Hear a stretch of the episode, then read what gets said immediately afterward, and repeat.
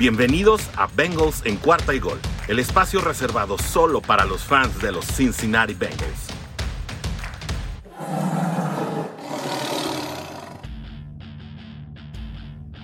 ¿Qué tal, Jurey Nation en español? ¿Cómo están? Un gusto verlos, sobre todo porque a minutos de haber comenzado vimos que algunos ya nos habían sintonizado. Muchísimas gracias por estar aquí.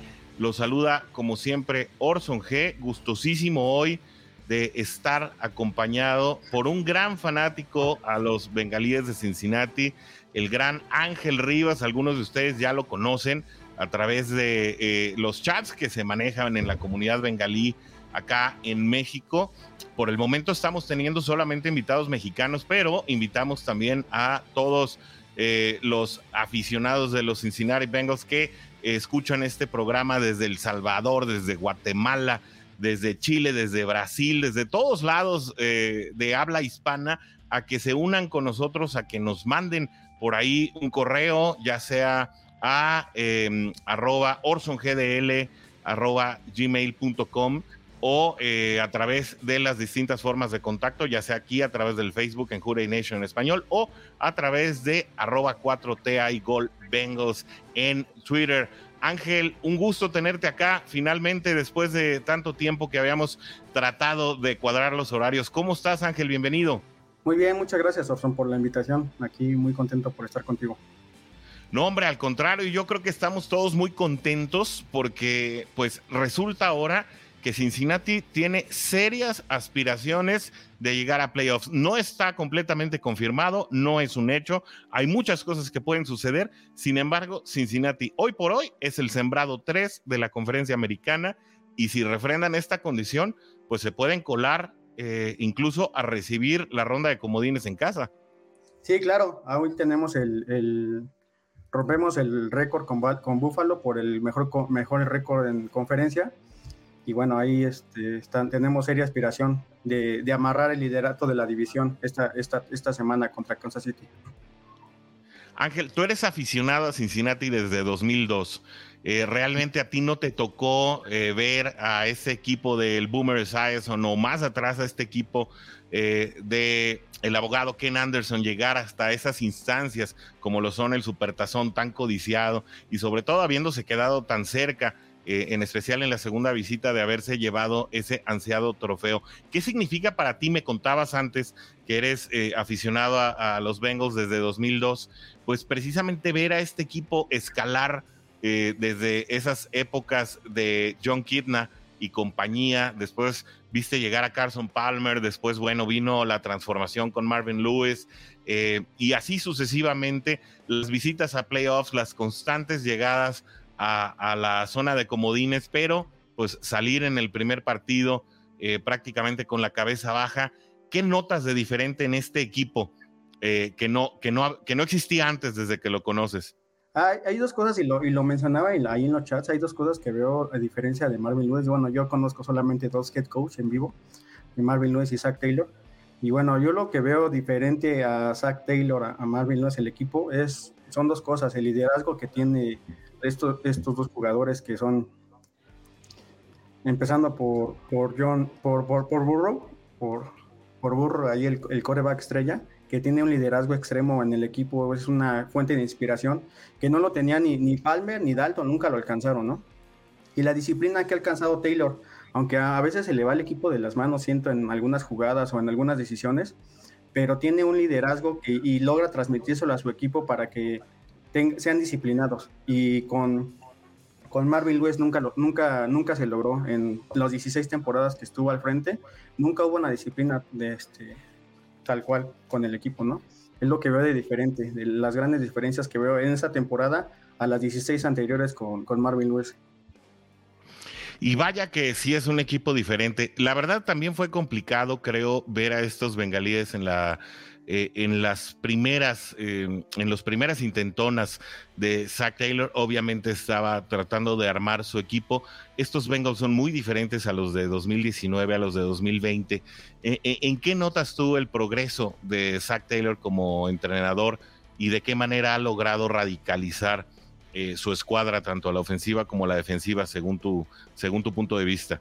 Creo que he visto, el mayor progreso que he visto es puedo, puede combatir sus demonios, ¿no? El, ganarle a Pittsburgh y a, Baltimore y barrerlos esta, estas dos series ha sido de, combatir y poder ganar, por ejemplo, en, en, visita, también es un demonio que tenía ahí pendiente. Entonces, creo que ha mejorado y ha, y ha ido progresando él como entrenador. Creo que es una persona muy inteligente eh, y estudia mucho y, y, estudia a los rivales, ¿no? Aunque hay decisiones que no comparto con, con él, pero es lo que él tiene, este, a diferencia de, estas dos, de las dos temporadas pasadas a esta.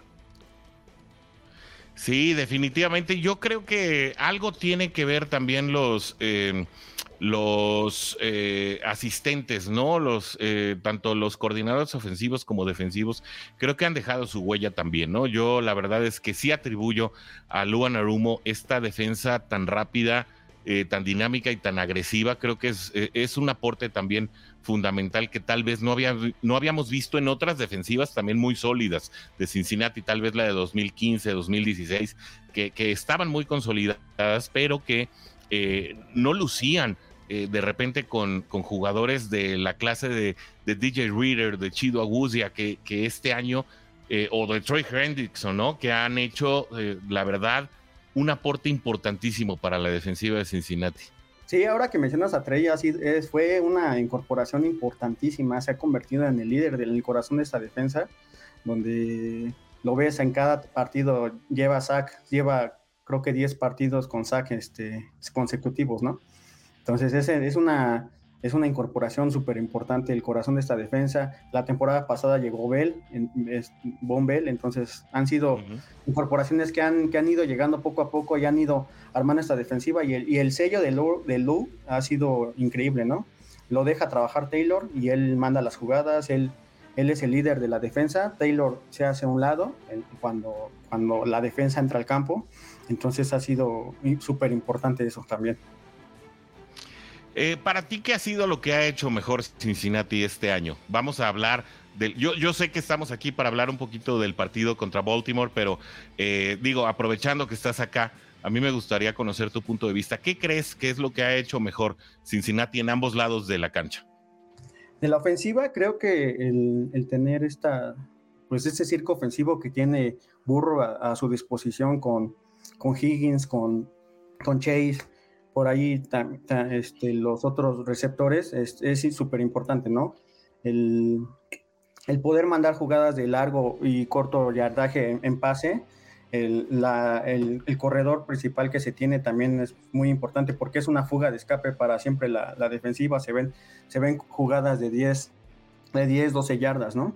Siempre en, en las ofensivas, a veces de corto yardaje. Hay, jugadas que, que siempre critiqué de, Taylor y de Luis, que haya sido el pase lateral, eso lo han dejado de hacer. Entonces, porque eran jugadas que consumían mucho tiempo, eh, se hacían para atrás el coreback y, siempre, bueno, lo, saqueaban o eran pérdida de yardaje, ¿no? Entonces, esas jugadas de pase lateral la han dejado de hacer y eso es algo que me ha gustado mucho esta, esta temporada.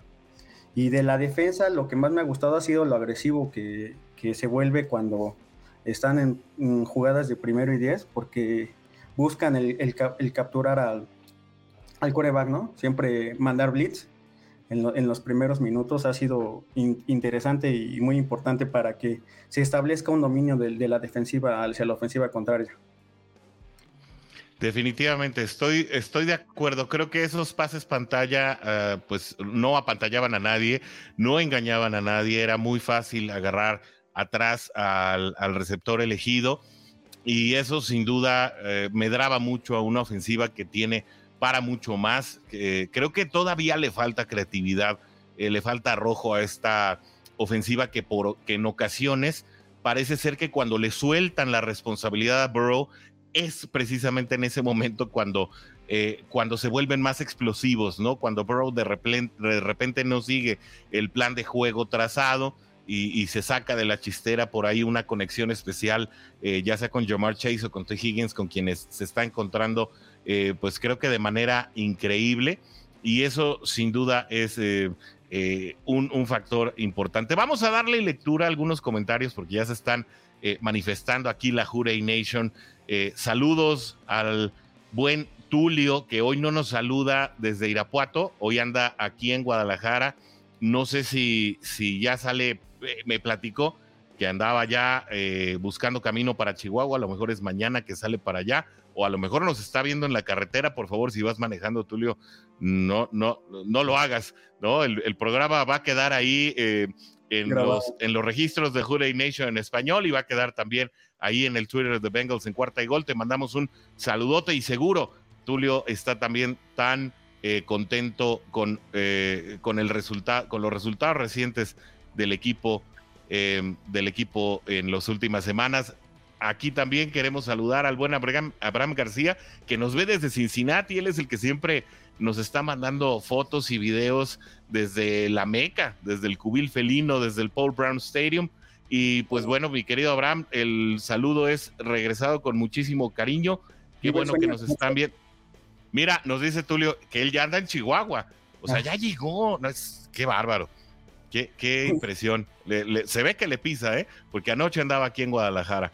Eh, por aquí también tenemos saludos para ti. Fíjate, Ángel, ya, ya llegó también tu, tu porra. Eh, y, Lilix nos dice: Saludos, Ángel. Ojalá pasen y dejen fuera a los Ravens. Eh, ojalá. pues Ojalá se queden fuera todos, Lilix. La verdad, con que pase Cincinnati y se queden fuera los demás, no te creas. Pero agarramos tu buen, agarramos tu buen ánimo y lo correspondemos. Abrazos de un Steeler, dice con cariño, Houday. Pues eh, aquí siempre eres bienvenida, ¿eh? Si, de repente quieres cambiar de jersey, eh, incluso hasta, hasta tenemos por ahí el modo de mandarte uno, pero ya para que te quedes de este lado. Fíjate que se ve bien, se ve bien de, de Cincinnati, hicimos una, una apuesta Fíjate. El primer partido y entonces ahí este tuvo que mandar un saludo, entonces se ve bien diciendo Jude. Desde Cuautitlán, te busca el Team Garoppolo. A ver, háblanos de Israel Monroy. ¿Por qué viene el Team Garoppolo para acá? Ah, es que eh, fue de que les dije que me parezco a Garoppolo, ¿no? ah, ya, ya, ya, ya estoy entendiendo. Sí. Bueno, bueno. Con que, con que no chises a los fans con esa sonrisa, es la que, Ah, mira, ya nos está diciendo, nos está diciendo Tulio que, se, que fue en avión. Se fue en avión. Yo dije, no, ¿cómo le pide a este señor? Qué bárbaro. Ah, bueno, bueno, está bien. Eh, por aquí dice José Juan, ¿por qué llevaste a José Feliciano? No, pues ¿qué pasó? Pasamos de Garápolo a José Feliciano, no sé cómo. ¿Qué llevado? ¿Qué llevado este chavo? ¿No, ¿No lo conoces? A lo mejor es, digo, todos estamos ahí en el grupo, ¿no? Sí, sí lo conozco, bueno. Ah, bueno. Y desde Monterrey, Miguel Ángel, saludos, qué bueno saber de ti. Vamos por esa victoria para asegurar el norte de la americana y pues sí, es lo que se necesita, ¿no? Eh, sin embargo, eh, se viene un partido muy, muy complicado, Ángel. Eh, sin duda creo que va a ser un partido entretenido, va a ser un partido que va a jalar la atención de toda la liga, pero pues no sé si Cincinnati tenga tantas posibilidades de llevarse este partido. Platícanos, ¿qué esperas tú? Eh, me voy a brincar un poquito, esto normalmente lo hacemos al final, pero pues ya que estamos hablando y saludando al buen Miguel Ángel, eh, vamos a hablar un poquito de lo, que, de lo que pudiera ser el partido contra Kansas el domingo. La ventaja es que es en casa, lo malo es que Cincinnati no sabe ganar tres partidos seguidos esta temporada. Sí, va a ser un partido muy, muy complicado para la línea ofensiva. Creo que la clave de, que podamos obtener una oportunidad de ganar es que la línea ofensiva se establezca y que no permita sack, ¿no? Que ha sido algo, o sea, este, es el coreback más saqueado de toda la liga. Entonces es una de las, de las claves, ¿no? Que no permita sack y que pueda establecer ese juego terrestre y aéreo si, si, si no lo logra establecer, pues eh, será muy difícil competir con la línea defensiva de, Kansas City, que es muy dominante. También, bueno, pues, pues establecer el, que la defensa presione y no deje hacer a Mahomes pues todo el circo aéreo que, él, que él, sabe hacer, ¿no? todas las jugadas que se puede, puede sacar y, y, cómo sacar de la válvula y cuando, cuando tiene jugadas de largo yardaje, Mahomes es un genio, ¿no? Entonces ahí, junto con Sí, creo que hablas de dos puntos muy importantes y yo coincido, creo que Burrow tiene que soltar muy rápido el balón. Creo que tal vez no veremos un, juego de más de 300 yardas para Joe Burrow. Tendrá que ser muy efectivo en sacar estas trayectorias cortas que de repente a Sigfrido no le gustan, no le gustan los slants y no les gustan las cruzadas. Saludos Sigfrido, si es que nos estás viendo hoy, anda en un lugar con poca conectividad, por eso no pudo estar en el programa hoy. Eh, pero creo que tendrá que ser muy rápido y el juego terrestre creo que tendrá que regresar, ¿no? Eh, eh, ha sido prácticamente un enigma desde que Riley Reef dejó de jugar en el lado derecho. La protección de pase por parte de Isaiah Prince y, y, y Akima y quienes han estado, pues, en el flanco derecho de la línea ofensiva no ha sido mala en protección de pase, no ha sido la más efectiva. Obviamente vimos a Burrow sacudirse muchas muchas presiones eh, de Mariscal en los últimos partidos. Eh, sin embargo, pues creo que esa, esa clave y como dices, también tratar de nulificar la protección que le dan eh, la línea ofensiva a, Patrick Mahomes será fundamental para poder llevarse pues mejores condiciones en el partido, ¿no? Claro, y buscar siempre la conversión en tercera oportunidad que ha sido un talón de Aquiles para este, para nuestros Bengals donde se tiene un, bajo, bajo nivel de conversión en tercera oportunidad, más en corto yardaje, entonces buscar, buscar este, establecer ese dominio y bueno, eh, pues llegar a, la, a, anotar rápido, ¿no? Creo que con el marcador en contra, Mahomes se pone un poco nervioso, entonces eso puede ser un, punto importante. Yo veo, a diferencia tuyo, veo un juego muy abierto y de alto puntaje. Eh, Espero que los Bengals ganen, pero sí veo mucho, muchos puntos por ambos escuadras. Bueno, interesante enfoque. ¿eh? Yo la verdad eh, creo que es será uno de los dos equipos el que pueda anotar una gran cantidad de puntos. Eh, creo que habrá una de las dos defensivas que pueda dominar o que pueda sostener a la otra por debajo de los 15 a los 20 puntos y esa será la clave para ganar, ¿no? Creo que si Cincinnati no puede establecer el juego terrestre como lo ha establecido eh, en otras ocasiones, le será muy complicado sacar todo por la vía aérea. La defensiva de Kansas es muy distinta y Kansas es un equipo que poco a poco te ahoga, te ahoga, te ahoga hasta que prácticamente se come el balón en la segunda mitad, se acaba el partido y de repente pues tu ofensiva no pudo reaccionar. Entonces habrá que tener mucho cuidado. Eh, con esa situación. Vamos a, hoy están muy activos los comentarios, Ángel, vamos a darle desahogo un poquito para que no se nos quede ninguno en el tintero. Al buen Absalón, saludos, ahí estábamos platicando, dice, Juday, perros, Bengals al Super Bowl. Eh, el cachetón y, la gorda dice, qué bárbaro. Eh, saludos, sí, sí, pues bueno, pero e, es parte del sabor, ¿no? Ya, ya lo tenemos apalabrado también para venir al, al live eh, pronto aquí también en Hurray Nation en español y Bengals en cuarta y gol. Dice Jazmín Ramírez, ¿qué la bandita Bengals? Juday, claro que sí, Juday, como digo siempre al final de estos episodios. Eh, por ahí también decía Tulio, eh, inviten a los amigos que se suban al carro de Burrow porque tenemos mariscal para rato. Y es cierto, ¿no? ver a una exhibición como la que vimos el domingo pasado, pues sí te hace pensar de un futuro muy brillante que, tiene Joe Burrow, sí se puede mantener sano y sí el head coach le pone una línea mucho más decente de lo que tiene ahora, ¿no, Ángel? Sí, claro, y bueno, la lesión que tuvo la temporada pasada fue un milagro que se recuperara, ¿no? O sea, la medicina de, si en cinco, hace cinco años hubiera sucedido, Burrow no se hubiera recuperado, ¿no? La medicina de, de ahorita lo, lo lo permitió y bueno, eh, pasaban, ve algo muy, muy, muy curioso, pasaban el partido pasado imágenes del 25 de diciembre cuando Burro iba caminando por primera vez después de esa lesión contra Washington. Entonces, es, es, muy, es muy importante que Burro se mantenga sano, que lo, que lo protejan muy bien.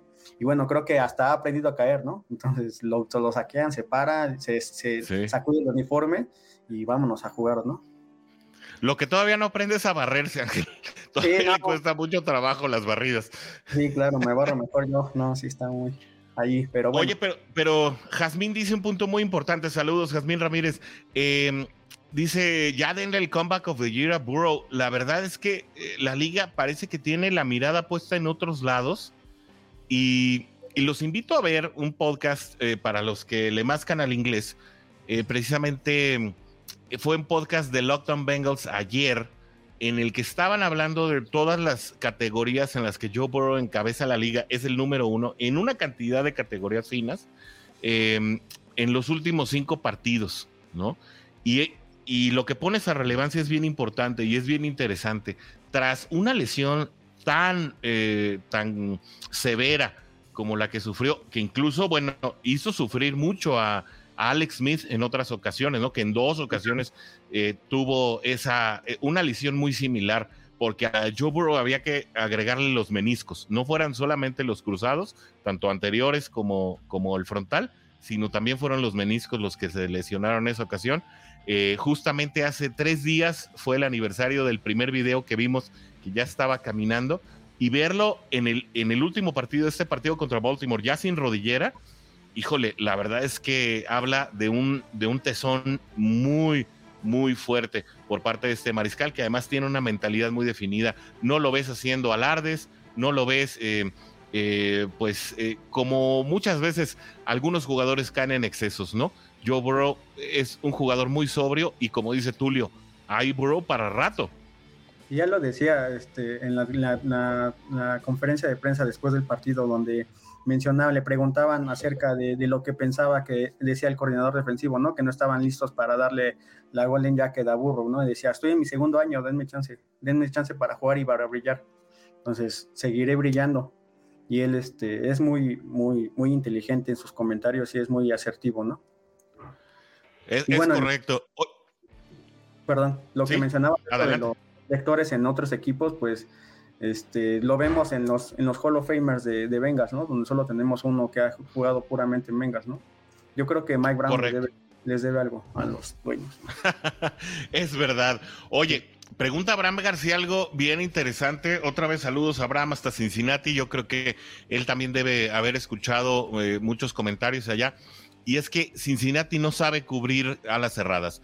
Ya eh, nos lo hizo San Francisco, ya nos lo hizo dos veces eh, Baltimore. Eh, creo que al único ala cerrada que se le defendió de alguna manera decente fue a Fryermuth en el primer partido eh, contra Pittsburgh, en el que prácticamente se le neutralizó. Ahora, también cabe mencionar que es un ala cerrada novato. Y dice, ¿cuál será la estrategia para cubrir a Kelsey? Creo que no hay estrategia para cubrir a Kelsey. Cincinnati tiene una, una línea de backers, salvo por Jermaine Pratt, muy ligera, muy rápida obviamente no le puedes mandar un corner, eh, ni siquiera Mike Hilton puede cubrir a, Travis Kelsey en, en, este momento. Creo eh, que la opción es neutralizar a los demás para saber eh, siempre que por donde vaya Kelsey va la jugada y de alguna manera poder ajustar las formaciones de cover 2 que son muy, muy em, frecuentes en, la, en las formaciones de Luan Arumo y que Jermaine Pratt y y quien esté eh, como, como su linebacker eh, relevo o como el linebacker eh, rápido para protección de pase, pues estén haciendo los relevos correctamente. Creo que la única poción para poder contrarrestar esta ofensiva de, Kansas City es ser más potente a la ofensiva. Y ese creo que es el gran reto de, de Cincinnati en este partido. Claro, limitar, limitar las jugadas que Mahomes está en el campo, ¿no? Tener una ofensiva dominante para que esté menos en el, en el campo Mahomes. Entonces, también ser muy agresivo en, en, el blitz y cubrir, como decías, este, pues por, por, por, área, porque jugador por jugador se nos gana. Kelsey, Kelsey es el mejor tallén de la liga. Entonces, es muy difícil cubrirlo, muy difícil neutralizarlo, hasta, hasta bloqueando es muy bueno Kelsey, ¿no? Sí, y bueno, sabemos que además Cincinnati no suele hacer mucho blitz, eh, contra Baltimore vimos solamente una jugada de blitz. Eh, Cincinnati gusta mucho y tiene material con que hacer la presión desde la misma línea defensiva.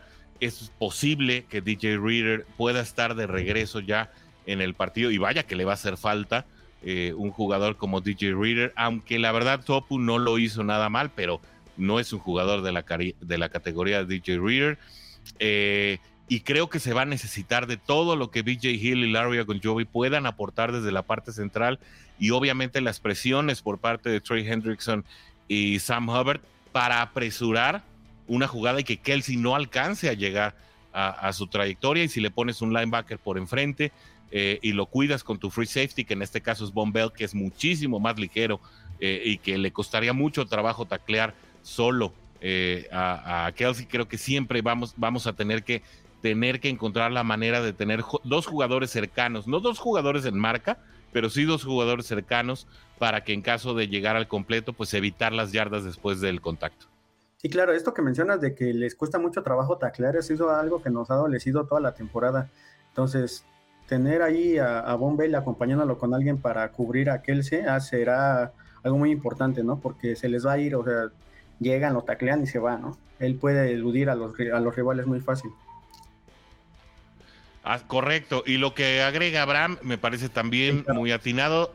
Teniendo a Mahomes dentro de la bolsa va a ser muy importante para no dejarlo salir, porque precisamente cuando sale o cuando encuentra esa manera de llegar a las bandas es cuando larga las jugadas y te hace daño en una trayectoria larga que aunque pues a Gus y Eli Apple, que ya le ganó el puesto, creo que esto hay que, eh, creo que esto vale la pena mencionarlo, ¿eh? Eli Apple ya le ganó el puesto a Trey Waynes, eh, pero bueno, un corner por más rápido que sea, ya cuando salen las trayectorias largas al fondo, es muy difícil que pueda eh, defender a un, a un pase largo que va pues prácticamente hacia el favoreciendo al receptor, claro, para que extienda las manos. Nunca va a llegar el, el defensivo a ellos. Ahí va a ser importante que Jesse Bates retome parte de su nivel. Creo que es un reto muy interesante porque va a haber muchas combinaciones a la ofensiva.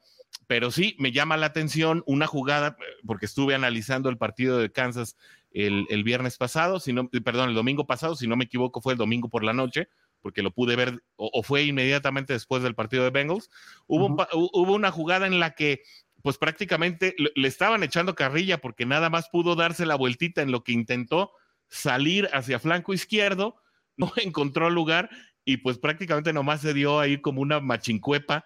Eh, fue una jugada que terminó en pase incompleto, pero, pero lo que dice Abraham es, es muy importante, ¿no? El poder eh, llegar a neutralizar esas salidas de, de, Patrick Mahomes hacia, hacia las bandas, va a, va poder ocasionar que el alargue de las jugadas no sea tanto, habiendo presión por el centro y presión también por los lados, o que, bueno, Trey Hendrickson tenga una oportunidad más de extender su racha, que esa es, que, es otra cosa de la que debemos hablar, ¿no?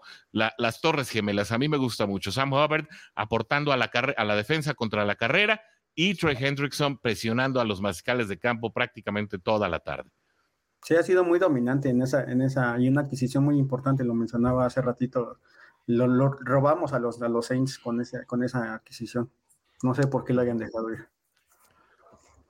Yo creo que le daban mucho crédito a la estructura en general, que bueno, que la verdad es que Saints tiene una buena defensiva, digo, no, no por nada dejaron en cero a Tampa Bay eh, en la semana pasada, eh, pero le daban mucho crédito a la presión que se generaba por el lado izquierdo eh, y de esta manera pensaban que, Hendrickson pues estaba siendo favorecido porque pues ah, tenía un superestrella superior en el papel, ¿no? como complemento, no lo quisieron pagar y bueno, pues eso resultó en el beneficio de un equipo de Cincinnati que está logrando muy buenas cosas con ese par de jugadores que están aportando eh, a la defensiva, pues números otra vez, nunca antes vistos. Sí, exacto. Y ahora que mencionabas el Apple, veía en Twitter muchos comentarios, por ejemplo, en el partido con Pittsburgh, ¿no? Decían, como burla, perdiste contra un equipo que tiene a el Apple de, titular, ¿no? Pero se ha visto, el, se ha visto el progreso de Eli Apple, por, sobre todo en el último partido, que aquí es, muy dominante y, y, juega muy bien, ¿no? le han dado mucha oportunidad y ha estado la mayoría de los snaps de titular.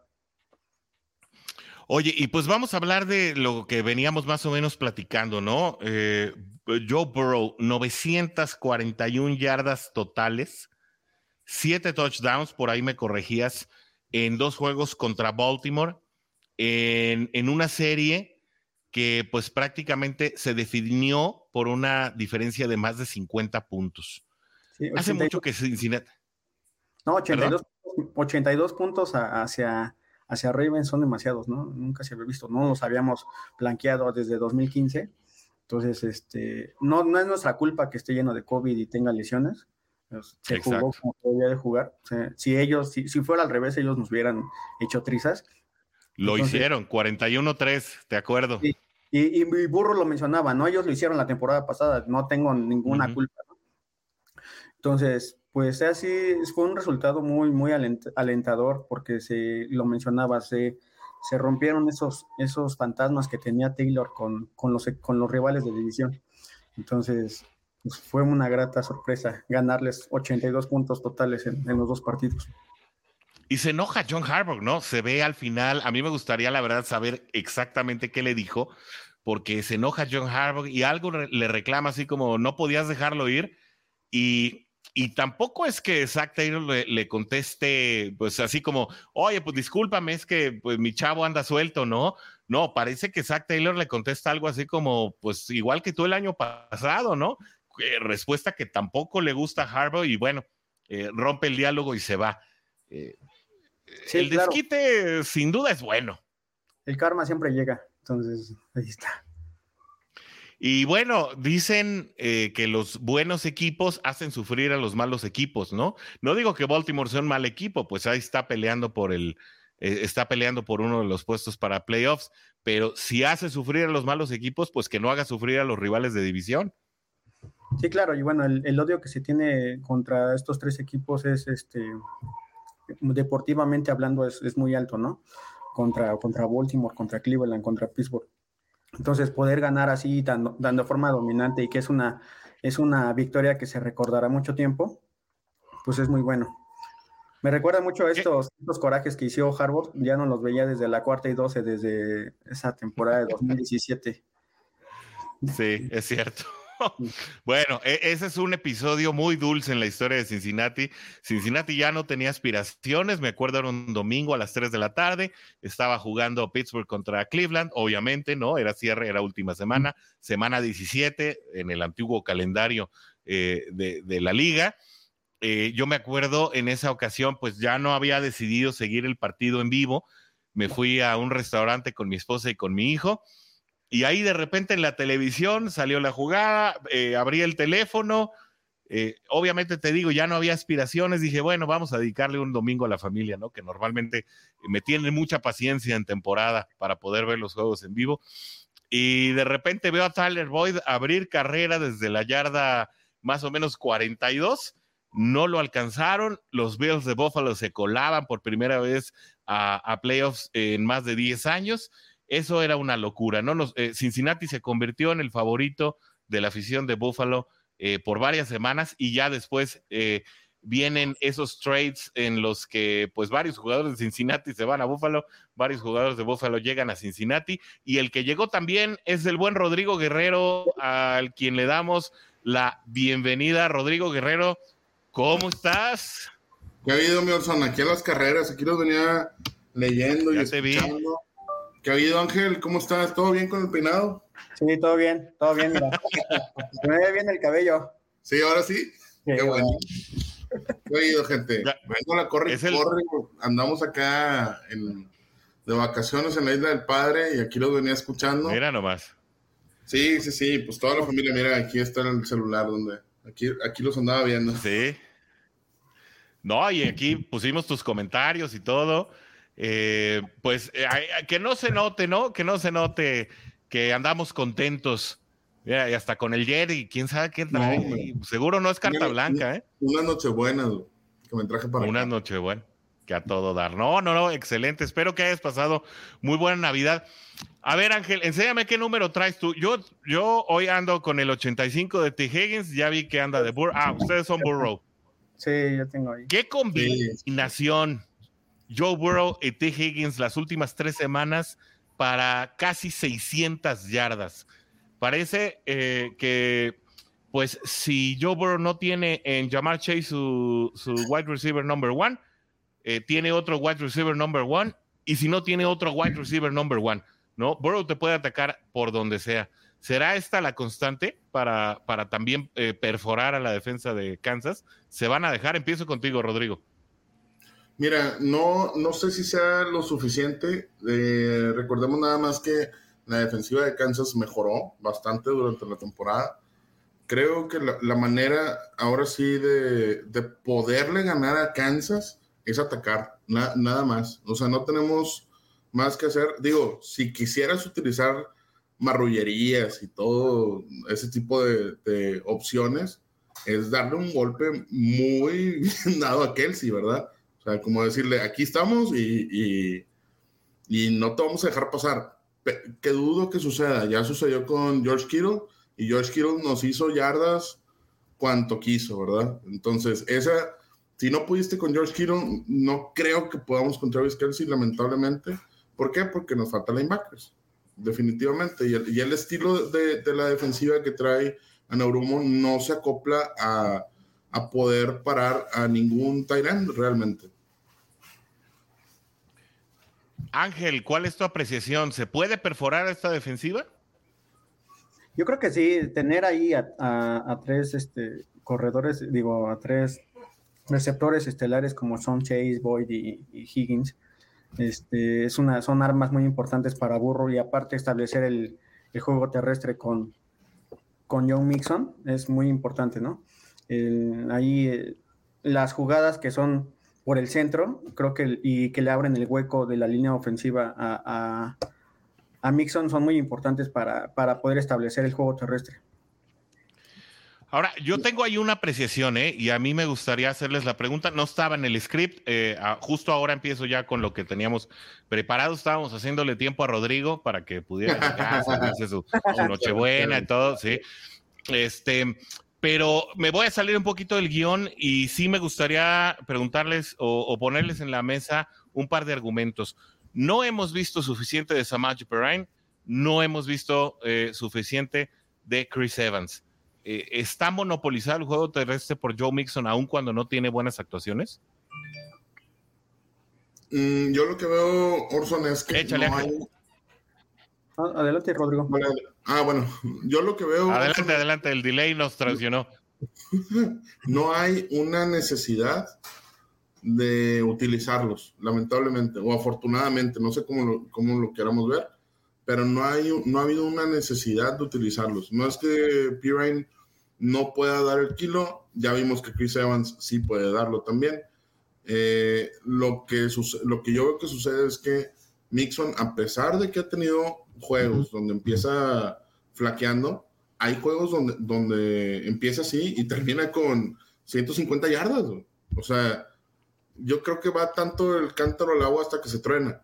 Y para mí eso es una pieza importante del juego contra Kansas, que ya lo vimos cuando, ahora que perdió este, Arizona contra Detroit, les corrieron todo el juego. No pararon de correr. ¿Qué fue lo que, que pasó? Se acabaron el reloj no fue un triunfo espectacular, sin embargo fue un triunfo. Eso es lo que tenemos que hacer nosotros. Empezar con, con Mixon, terminar con Mixon. Así se tiene que ganar, o así es la manera de que se puede ganar ese juego. Ángel, tu apreciación. Yo creo que a diferencia de la temporada pasada, donde teníamos a Bernard como válvula de escape, eh, cuando Mixon no podía, ahorita con Perrin ahí con, con el otro Ronnie Mac no creo que sea el mismo talento que tenía que teníamos en 2020, aunque fue un récord perdedor, pero coincido con Rodrigo, tenemos que, darle el mayor juego posible a, Mixon y monopolizar el juego está bien, porque es un, es un corredor estrella, ¿no? Tenemos que apoyar mucho a, a Burrow en, esa válvula de escape que, se, significa Mixon para, él, ¿no? Sí, yo estoy parcialmente de acuerdo con los dos. Yo creo que Pirine es un jugador prácticamente, es un, eh, es un baluarte, es decir, es un, es un jugador que puedes utilizar para estar pum, pum, pum, pegando y no estar a Mixon, sobre todo en jugadas que son por dentro de la línea, es decir, por dentro de los tackles. Eh, y por el otro lado, creo que Chris Evans es un jugador que precisamente te da esa versatilidad que tenías con Bernard, precisamente en jugadas en donde la línea se rompe y necesitas a alguien que quede a dos yardas eh, adelante de la línea para que en caso de que, de que estas jugadas en las que eh, ha sido Joe Burrow, que no ha encontrado un receptor abierto eh, en lo profundo, pueda salir con un pase a dos yardas y no tenga que ser él el que, el que se escabulla por el medio de la línea, situación que vimos en dos o tres ocasiones en el juego contra Baltimore. Sin embargo, bueno, dejémoslo ahí, este, creo que cada quien tiene su apreciación. Eh, yo insisto en que Chris Evans podríamos ver muchísimo más de él, esté lesionado o no Joe Mixon. Eh, pero yo veo que Rodrigo sí quiere contestarme. a ver, Rodrigo, entra. Lo, que pasa, Orson, es que yo la verdad, yo, yo, a ver, yo no digo que Chris Evans sea malo, no, al contrario, yo creo que es un muy buen jugador. Nada más que también veo que no ha habido necesidad de utilizarlo, porque a final de cuentas tienes a Higgins, Chase, Boyd, Usoma, Nixon, y ahí tienes cinco que vas a tener que estarles dando juego durante todo el partido. A lo mejor lo pudiste haber utilizado en, en, el último cuarto, ahora, por ejemplo, contra Baltimore. ¿Qué, ¿Cuál fue el, por qué Bengals hace lo que terminó haciendo contra Baltimore? Yo lo que veo ahorita eh, en Burrow y, en, la juventud de los Bengals es, vamos por los récords, vamos a romper récords. Eso esa es la mentalidad que traen ahorita, porque no había necesidad de hacer ese pase a Mixon para llegar a las 525 yardas. ¿Sí? No, no hay necesidad, y te lo puedo asegurar que van a estar buscando a Tyler Boyd en los siguientes dos partidos para poder llegar a los tres wide receivers con al menos mil yardas y con el receptor de mil yardas, con el corredor de mil yardas. Es una estadística. Vamos a dejarlo ahí. Yo, ajá, dale, dale que es una estadística muy importante la que menciona Rodrigo, ¿no? Que es el Bengals es el primer equipo, fue una estadística muy comentada, que primer equipo con dos receptores, con mil yardas, un corredor con mil yardas y un, y un coreback con cuatro mil yardas, todos menores de 25 años, ¿no? Sí, y esperen a Boyd, ¿eh? Sí, claro. Y también ahí tenemos a, a más cerca de los 500 yardas, entonces ha sido un circo aéreo impresionante para Cincinnati.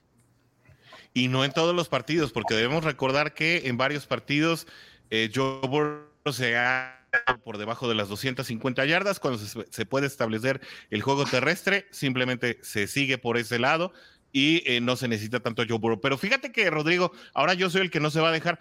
Tú eres el que siempre estás diciendo que Joe Burrow alarga, que, muchos de los sacks que, que, que registra Burrow son por su culpa. Y es cierto, yo estoy de acuerdo contigo, porque alarga la jugada, se queda con el balón, porque no encuentra un receptor abierto. Ahí es donde te digo que eh, eh, que puede ser Chris Evans la alternativa para no desgastar a Mixon precisamente en esas jugaditas en las que se coloca el corredor por delante de la línea. Normalmente son jugadas de atracción eh, en, las que se viene toda la línea defensiva, prácticamente se les deja avanzar un par de yardas para que entonces puedas encontrar a un receptor abierto en corto si no lo encuentras en largo. Y ese, esa, esa versatilidad de salir corriendo entre jugadores es uno de los atributos de Chris Evans que no hemos visto hasta ahora. Lo vimos en pretemporada. Lo lamentable es que ahorita no creo que sea conveniente realizar un cambio así. Porque si apenas así se están entendiendo, imagínate meterles esa, ese cambio de poder utilizar a Chris Evans como, como, como un escape. Yo creo que va a estar complicado y creo que por ahí pueden venir varios pick six porque no, no es algo que, que utilicen regularmente. Pero vaya, a mí me gustaría verlo más, tiempo. Pues no lo, vaya, lo hablábamos al principio de temporada. Él, él y, Patrick me, me, hubiera gustado verlos jugar, ¿verdad? Pero pues lamentablemente pues también tienes a Mixon y también tienes a Pirine, ¿verdad? Esa es la, la gran situación que, pues, ¿qué haces? Tuviste que dejar ir Happy problems. Sí, esos son los problemas que quieres tener de no saber a quién utilizar. Oye, Rodrigo, aprovecho para hacerte llegar el saludo que te hace llegar Tulio. Allá anda en Chihuahua, hoy no está en Irapuato.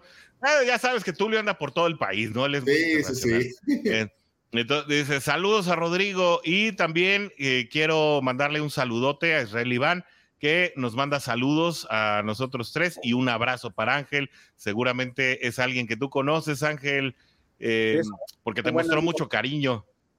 Pues. Es un vaquero, ¿eh? Es un vaquero. Es vaquero, yo no alcanzo a ver, yo estoy medio cegatón, pero bueno. Este, que a todo dar. Oigan, me voy a salir del guion otra vez, nos queda bien poquito tiempo, es más, a lo mejor ni vamos a tocar el guion hoy, pero eh, creo que este es un tema interesante para la dinámica de hoy, o bueno, hasta que nos aguanten las personas que nos están siguiendo hoy en vivo. no tengo problema. Ustedes dicen, si ustedes siguen aplaudiendo, nosotros seguimos cantando como Chente. Vale. Bueno, si alguien se tiene que ir, pues también, ¿no? Oigan, pero antes de la temporada eh, se manejó mucho una información que seguro ustedes recordarán. eh, tanto Zach Taylor como, como Joe Burrow insistían mucho en que este equipo se, estaba diseñado para ganar la AFC Norte. Hoy están a un partido de lograrlo. Es más, prácticamente la AFC Norte se puede ganar perdiendo eh, en, este domingo, si es que ciertos resultados se, combinan, exacto. Y bueno, es algo que yo venía fregando y fregando en el grupo de Bengals en cuarta y gol desde hace tiempo. Si se ganan los divisionales, se gana la división. No me creían, ahí están los números, era cierto. Y se los voy a decir toda la temporada hasta que se acabe. Eh, pero bueno, ganando los divisionales, incluso perdiendo contra Kansas se puede ganar la división. Misión cumplida para Zach Taylor, Ángel. Sí, claro, esta temporada era de aprendizaje, o sea, el tercer año era clave para Taylor. Yo creo que eh, sí, es un, sí es misión cumplida para él, porque después de venir campaña de 2-14 y 4-11 con un empate, a tener 9-6 es, es, misión cumplida. O sea, tuvo un incremento sustancial en, en, en, los juegos ganados y cómo se manejó el equipo, ¿no? Por ahí se perdieron algunos partidos de que no se debían haber perdido, pero sí, sí es misión cumplida para Taylor no me deja todavía con un sabor de boca muy agradable el manejo del equipo que tiene Taylor, pero puede mejorar. Rodrigo, misión cumplida. Tengo, tengo problemas con esa pregunta, porque conforme va pasando el tiempo, eh, es que, mira, Orson, yo, yo lo que veo es, ¿se pudiera considerar como misión cumplida? Sí. Del 1 al 10, yo lo considero, fíjate, ¿a dónde lo voy a poner? Yo lo considero un 6. ¿Por qué? porque esto era lo mínimo que podía hacer, ¿sí? Para salvar su chamba. Que era lo que yo les decía, no lo van a correr. ¿Por qué? Porque no lo van a correr. Eh, era, algo que platicábamos la vez pasada. ¿Por qué? Porque le tienes que dar seguimiento. Vengan, es un, es un equipo que le da seguimiento a, a sus head coaches, pero ahorita se, puso él solo en un spot donde ya demostró las armas que tiene Bengals con el juego de Baltimore. Entonces, ya también, haz de cuenta que se, abrieron los ojitos, ¿no? Ah, caray, ya puede llegar un head coach de otro nivel a comandar a estos Bengals, ¿verdad? Que ya están armados. Y dices, ah, caray, a lo mejor pudiera ser el momento también de que cortes a Zach y te traes a otro, a otro head coach. Que era lo que hablábamos con, con Sigifredo. ¿Te acuerdas que lo estábamos platicando? y que inclusive Sigfredo lo, estuvo mencionando. Yo sé, está bien canijo, pero sí, sí ya le armaste el equipo. Es más, sucedió ah, con, los, con los Steelers en el, no me acuerdo si fue 2009 o 2006, que le dejaron el, el, equipo armado a, a, Mike Tomlin. A Mike Tomlin. Y, que, y quedan campeones. Bueno, ahí, ahí esa, esa, época fue porque se, se, retiró el head coach, ¿no? Y llegó Tomlin. Bill Cowher. Sí, sí, sí. sí, vaya, se retira, pero, pero le dejaron el, equipo armado a final de cuentas. O sea, es, es creo que la segunda temporada de, de, Berger, ¿no? Es correcto. Y quedan Exactamente. en el 2000, sí, 2006, y luego quedan otra vez campeones en el 2009.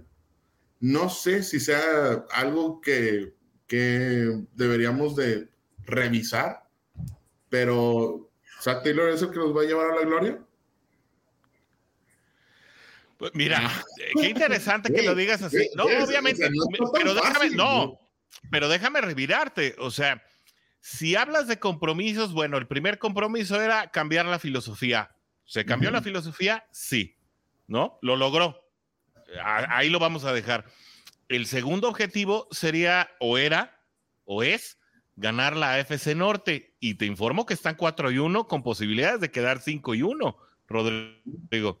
Entonces se cumple el objetivo. ¿Cuál es el siguiente objetivo? ¿Ganar un partido de playoff o llegar al Super Bowl? Ese no lo sabemos. No nos han dicho. Bueno.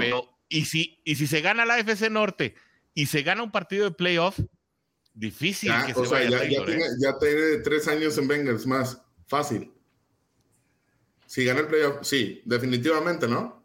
O sea, no, hay, no hay vuelta de hoja ahí. Claro. ¿O tú qué piensas, Ángel? Ah, a ver, termina Rodri y nos vamos con Ángel. Bueno, ahí te va. E, es que esta era la que les quería tirar desde hace ratillo. Échale, échale. Hay, cinco equipos que han logrado tener tres wide receivers con más de mil yardas. ¿Sí? ya sé qué va a ser. Ya, ya, sabes a dónde voy, ¿verdad? Sí, ya Los sé. de, de esos cinco equipos, uno no pasó. El otro se quedó en wild card. El otro se quedó en, en el divisional. El otro perdió la final de la AFC y el otro perdió la final, que fue el último, perdió el, el- el Super Bowl contra Pittsburgh. Entonces queda el sexto. Podemos ser el sexto de quedar campeones. Ya nada más falta ese. Podemos Uno lograrlo. de ellos, el legendario equipo de los Chargers de Dan Fouts, que perdió el Freezer Bowl contra Ajá. Ken Anderson y sus Bengals, ¿no? Ah, es correcto. Sí, sí, sí, por eso te, te los estoy contando así, pum, pum, pum. Sí, está bien canijo. Bueno, a mí me pero falta que, falta que, que Tyler Boyd llegue a las mil yardas. Hay que creérnosla. Sí se puede. Sí. Es- creo que tenemos muchas inconsistencias como, como plantel, pero sí se puede. Ángel, ¿tú qué dices? Sí, yo lo, lo, o sea, lo menciono, sí, sí, sí, se tuvo un avance súper importante en solo una temporada de las dos que veníamos, ¿no? Entonces, yo creo que sí, podríamos decir, y la cereza en el pastel sería ganar un, un, juego en Wildcard, con, se ve muy complicado con los rivales que se vienen, pero, pero ya ganar la FC aún, aún perdiendo y que Cleveland al empate o, o pierda, ya se gana la división, ¿no? Es muy probable que, que, ganemos la división después de seis temporadas. Entonces es misión, misión cumplida para Taylor. Yo creo que la que sigue podríamos hablar de cosas importantes. Y bueno, ¿por qué no? Que, que si llegan ahorita, que mejor, ¿no? Y, y, la verdad es que Cleveland tiene pocos argumentos para ganar sus siguientes partidos. Eh, obviamente el último es contra nosotros y creo que Joe Burrow quiere sacarse esa espina, justo eh, como se la sacó con el, el coordinador ofensivo de, perdón, coordinador defensivo de Baltimore. Eh, creo que Steelers no está para grandes cosas y la única manera que Baltimore pueda regresar es que regresen sus jugadores estrellas. Es decir, eh, Cincinnati sí es un eh, serio candidato para llevarse la división, cosa que no anticipábamos en, en estos mismos episodios. Rodrigo, tú estabas aquí, tú y yo lo dijimos. Cincinnati puede ganar siete, ocho partidos, cuando muy positivos nueve. Buenas noticias, ya ganó nueve. Y con 9-7, perdón, con 9-8, ¿no? con récord de 9-8, se podría colar. Yo creo que sí va a ganar, sí va a llegar a, a, ganar el partido contra Cleveland. Lo he dicho en todos los últimos episodios. Y se puede dar todavía el lujo de perder contra Kansas. O sea, to todavía ves el 17, 11, 11-6, finalizando la temporada. No, yo veo el 10-7. El 17. Más, más, yo veo 10-7. Más posible. Pues sí. Uh -huh. Vaya, a, a, ahora es ver en qué posición pudiésemos llegar. O sea, es bien importante inclusive ganarle a Kansas para tener la posición de, eh, de playoffs. O sea, si ya viste que ya tienes la posibilidad de, de, estar dentro, ganándole a Kansas y ganándole a Cleveland, inclusive te puedes posicionar en first seed. O sea, sí hay una posibilidad mínima, pero que es muy complicado, yo lo entiendo, pero hay una posibilidad muy mínima. Ahora, está bien, no queremos ser el first seed. El second seed o el tercero está perfecto. Todavía nos tocaría en casa, ¿sí? Y los siguientes partidos uh -huh. también nos pudieran tocar en casa, sobre todo siendo el segundo. ¿Contra quién te, te gustaría enfrentarte? Viendo cómo pinta el panorama, ¿contra quién te gustaría enfrentarte? Ahora tú me estás entrevistando a mí, está bien. Sí, pues digo, no, Mira, pues, yo, te, yo te diría. No, claro, claro. Pues sí, ya sé. Mira, yo te diría, olvídate de Kansas y olvídate de Patriotas. Cuidado con los Colts. Los Colts están encendidos y son el caballo negro de esta temporada. Eh, pero bueno, no sé qué piense Ángel. Estamos ya hablando del tercer punto, a buscar el mejor sitio para llegar a playoffs, ¿no? Eh, en este momento nos enfrentaríamos a, a Patriotas. Entonces es complicadísimo la visita de Patriotas a, al Power Stadium. Entonces, creo que, que, sí buscar el tercer seed es muy importante para, para poder este, recibir ya sea Dolphins, por ahí viene a lo mejor Chargers, no sé, está, está complicado, ¿no? Algo de la oeste, ¿no? Qué Entonces, mello los Chargers. Sí, está, no, está, yo creo que Chargers ya, ese equipo se, se terminó de caer solito, ¿verdad? Solito se, se metieron el pie. Fíjate pero que se nos indigestaron.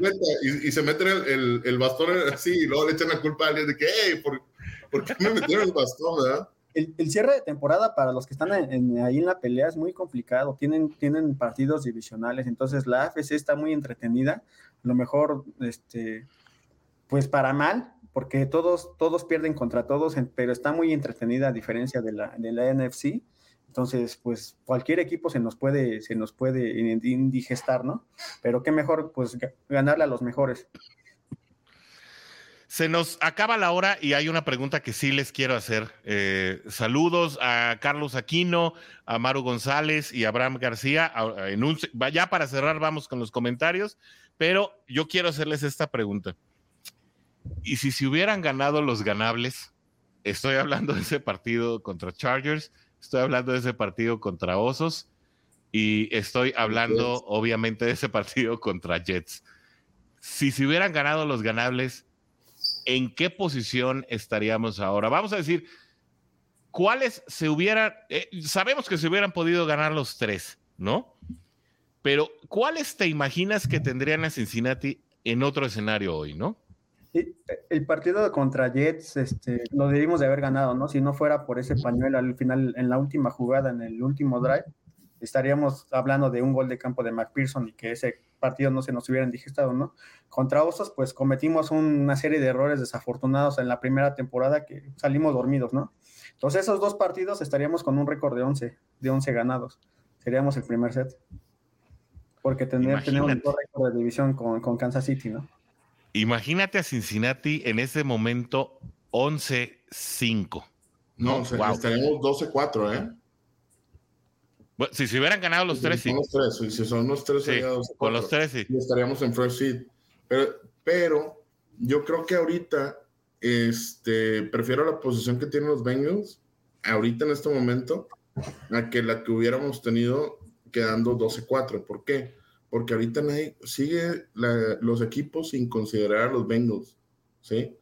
Yo prefiero seguir siendo el underdog no me consideres, no me consideres. Prefiero ser el underdog y, ganarte, como se, le, como se le ha ido ganando a Pittsburgh y como se le ha ido ganando a, Baltimore, a que alguien realmente nos ponga atención y vea cómo bloquear todo, todas las maneras, cómo Burrow ha estado destacando en los partidos, ¿no? Ahora, yo hubiera preferido ganar. Es verdad. Y lo... Para mí los más ganables eran Green Bay y San Francisco. Esos eran los importantes. Que yo creo que sí se Sí, por supuesto. Sí, lo mismo pasó con Chicago, o sea, San Francisco y Chicago fue la, fue la misma historia, o sea, se repitió completamente. Salimos dormidos en la primera mitad y si hubieran, o sea, si, eh, jugando como se jugaba en la segunda mitad, se ganaran esos partidos fácilmente, ¿no? Contra Green Bay. Sí, pues, definitivo. Una serie de, de, goles de campo fallados por los, por los, por los dos pateadores y bueno, falló el último McPherson, entonces. Pero esos dos partidos contra, como menciona Rodrigo, contra San Francisco y contra Green Bay, nos tendrían en... Solamente dos partidos perdimos por más de una posición, entonces imagínate. Y lo que dice Miguel Ángel, está muy de acuerdo, ¿no? Miguel Ángel Morán, saludos. Eh, al que estuvimos más cerca de ganar fue el de Green Bay, pues sí, prácticamente fueron ahí eh, dos ráfagas de viento que, que nos evitaron eh, ganar ese partido y que además hubiera sido, hubiera sentado un precedente muy importante de lo que era la primera mitad eh, de la temporada para Bengals. Sabemos que la segunda mitad de la campaña le costó más trabajo. Y bueno, ahora estamos ante un escenario en el que Cincinnati, si quiere romper marcas, pues eh, mejor que rompa la marca de por fin ganar tres partidos ligados, ¿no? Porque eso no lo ha podido hacer Cincinnati y en caso de hacerlo contra Kansas, cosa que se antoja complicado, pero no imposible, porque como ya lo hemos dicho aquí, Rodri Ángel, eh, pues Cincinnati le puede ganar a cualquier equipo, pero, también puede perder con cualquier equipo, ¿no? Eh, entonces, pues bueno, ya eh, con muy, eh, pues ya prácticamente nos vamos a ir arriba de la hora. Eh, muchas gracias a todos los que permanecieron acá con nosotros. Quiero aprovechar ya también para leer los comentarios de Carlos Aquino, que nos manda saludos desde Chihuahua. Un saludote para allá. Me, encanta ir a Chihuahua. Cada que puedo voy. ¿no? le mandamos un saludo también a Maru González, que nos manda saludos, amigos Vengos, pero en especial a Ángel Rivas, nuestro invitado estelar de hoy, que nos trajo mucha porra, ¿eh, Rodrigo? Porra, ¿verdad? si no fuera por Ángel, no, no, sí, no, le no tendríamos público. Por último, Abraham nos pregunta desde Cincinnati, ¿cómo vieron a los equipos especiales? La verdad es que eh, después de los trastabilleos de Darius Phillips, creo que ya los equipos especiales no han sido tema como debe ser en un equipo de fútbol americano, ¿no? El único tema que deben ser los equipos especiales es cuando te logran una anotación, pero no cuando ponen al rival en posición de anotar. Así es. Fíjate que algo que me preocupa mucho con el pateador que nos anota este, goles de campo increíbles como el récord de que tuvo de franquicia, pero falló, ¿no? Ahora con, con, falló el, gol de campo que tuvo contra, contra Baltimore, entonces siento que la madurez que tiene, que le falta alcanzar en la, y que lo va a alcanzar en las próximas temporadas, le falta un poco, ¿no? Entonces, depender del, del pateador es, es algo muy complicado, aunque es una superestrella, pero esta temporada es muy complicado. Algo que me preocupa O sea que tú, tú, extrañas a Fat Randy, Ángel. No, ya no, te caché. Nada, ¿no? Y hemos, ah, tenido, bueno. hemos tenido una, una suerte con los pateadores, empezando desde ahora que mencionas a Fat Randy, no, no, no hemos tenido buenos, ¿no? McPherson es una, es una sorpresa muy grata, pero esa inexperiencia es, es algo que me preocupa un poco.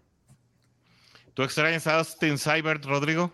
No, yo te lo dije desde el principio de temporada. Para mí la sorpresa de la temporada es McPherson. Él, él iba a ser la, la revelación del 2021, básicamente. Y sabes que eh, cuando un pateador se vuelve más valioso es precisamente en postemporada, porque son partidos muy cerrados, son partidos que se definen prácticamente por una patada en el último minuto.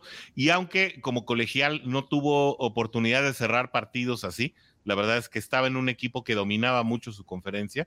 Eh, pues esperemos que sea el Justin Tucker de Cincinnati. Con eso llegamos al final de esta emisión, ya nos fuimos más allá de la hora. Muchas gracias otra vez a toda la Juday Nation en español, a todos los que también nos acompañaron a través del Twitter Bengals en cuarta y gol, emisiones hermanas dedicadas solamente a los fans de los Cincinnati Bengals. Y eh, pues no quiero eh, dejar pasar la oportunidad de darte las gracias, Ángel, de habernos visitado hoy. Esta es tu casa. Cuando quieres, estás muy invitado a los lives y a los distintos episodios que hacemos aquí en la familia de Jurey Nation en español y Bengals en cuarta y gol. Muchísimas gracias por la invitación. Muy, muy contento de platicar con ustedes. Ahí, Rodrigo, ya veo que ya tienes el, la barba como mi cabello así bonita. Sí, claro. Larga, larga. Rodrigo Guerrero, muchas gracias. Este, tú, pues eres de la casa. Y, antes de que nos vayamos, traes una noticia que no hemos dado, ¿eh? Sí, lamentablemente nos llegó el, comunicado de que falleció John Maiden a sus 85 años. Lamentable escuchar esta noticia, pero se nos fue un grande, uno de los más grandes, yo creo que hemos tenido en la, en la NFL. Este, y pues, digo, eh, vamos a ver qué, qué homenajes le van a hacer en los próximos partidos, ¿no? Así es, Madden, un histórico de la liga que ganó mucha notoriedad durante una década al frente de los Raiders de Oakland, eh, llevó a la franquicia a siete finales de conferencia americana, ganaron eh, un Super Bowl bajo su mando en 1976, un récord en la NFL envidiable de 103 eh, partidos ganados por 32 perdidos y 7 empates en temporada regular y un porcentaje de triunfos de 759, que es el mejor entre los entrenadores con al menos 100 partidos. Un grande eh, de la historia de la NFL, John Madden, a quien se le extrañará mucho y que aportó no solamente eh, como entrenador, sino pues también artífice del comentario deportivo en distintas cadenas de los Estados Unidos e incluso del entretenimiento, teniendo un juego eh, de, PlayStation y de varias plataformas bajo su nombre. Eh, pues eh, ni hablar, creo que una gran pérdida para la comunidad de la NFL en general, a la cual les mandamos un fuerte abrazo y lamentamos la pérdida de un grande de la historia de la NFL. Hasta aquí llegamos en este episodio número 67 para Bengals en cuarta y gol, número 8 eh, de los lives para la Jurey Nation en español. Muchas gracias otra vez, un abrazo a toda la comunidad y aquí estaremos de regreso el próximo martes. Los esperamos. Muchas gracias y como decimos aquí antes de finalizar cada episodio, acompáñenme por favor. ¡Jurey!